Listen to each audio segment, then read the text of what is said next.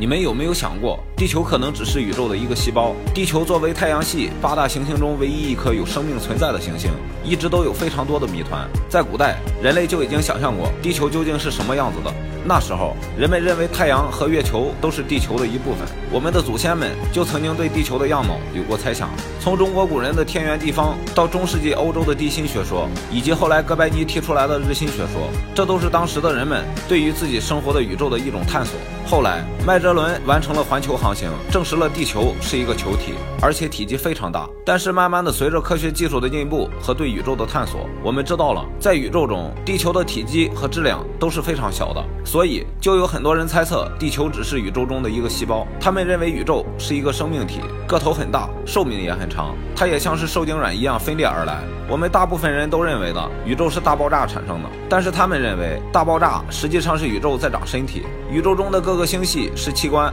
太阳系就是宇宙的一个重要器官，地球是组成太阳系的一部分，所以地球是一个细胞，而生存在地球上的人类和动植物则是细胞内的微生物。在我们出现之前，地球这个细胞是健康的，动物们都各司其职，但是自从有了人类之后，这个细胞就变得不一样了。